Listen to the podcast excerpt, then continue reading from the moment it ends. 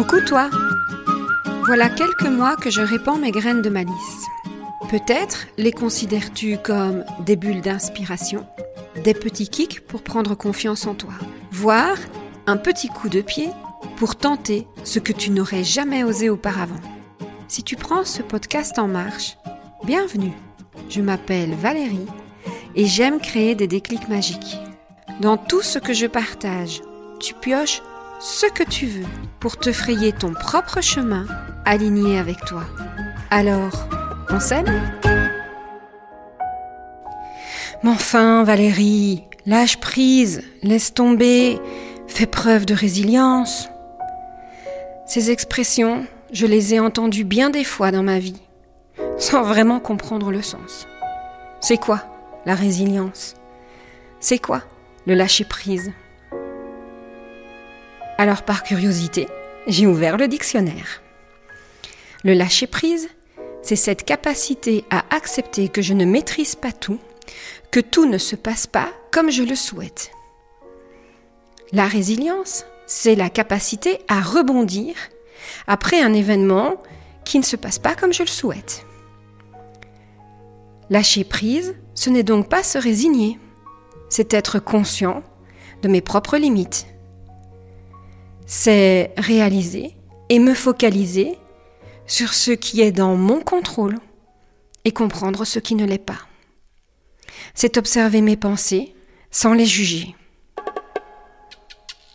John Lennon avait pas mal compris les choses. Il nous dit, la vie, c'est ce qui arrive pendant que vous êtes en train de faire d'autres projets. L'idée, c'est donc d'éviter de s'acharner sur ce que l'on ne peut pas changer individuellement c'est d'éviter de s'accrocher à tout prix ou de s'acharner parce que ça, ça nous épuise.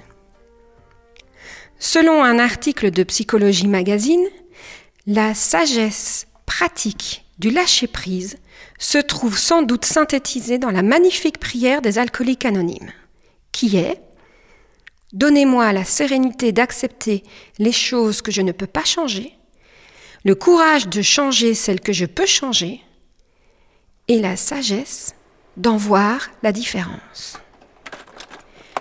Petite version liée aux interactions humaines. Donnez-moi la sérénité d'accepter les personnes que je ne peux pas changer, le courage de changer la personne que je peux changer, et la sagesse de savoir que c'est moi.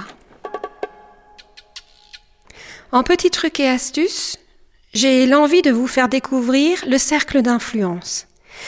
Un modèle introduit par Stephen Covey dans son livre euh, The Seven Habits of Highly Effective People. En utilisant le modèle, il est plus facile d'identifier ce sur quoi nous avons un contrôle et décider de ce que nous pouvons faire à ce sujet. C'est le cercle de contrôle.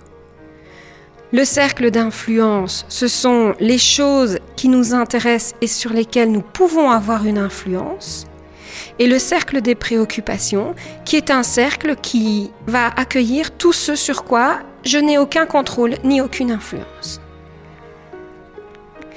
Pour ceux qui ont l'habitude de travailler en atelier avec moi, vous savez que je suis une Madame Post-it. Et donc ce que je vous invite à faire, c'est de commencer à écrire une idée, un événement, un irritant par post-it. Allez-y, faites pause, prenez votre petit paquet de post-it et commencez à écrire toutes les choses qui vous irritent, qui vous frustrent ou qui vous énervent. Et quand vous l'avez terminé, reprenez cet enregistrement.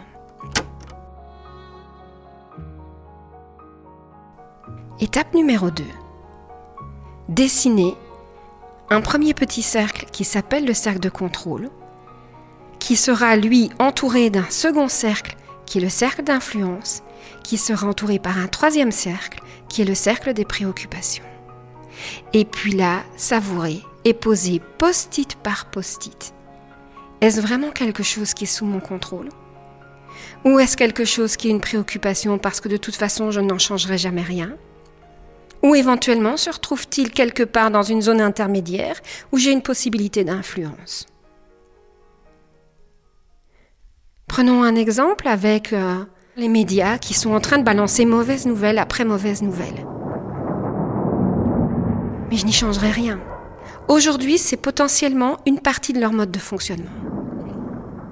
Donc, c'est plutôt une préoccupation. Par contre, il y a quelque chose que j'ai sous mon contrôle. C'est ma consommation de ces médias. Et là, je peux choisir et je peux agir. Est-ce que j'allume la télévision? Est-ce que j'écoute le journal tous les jours?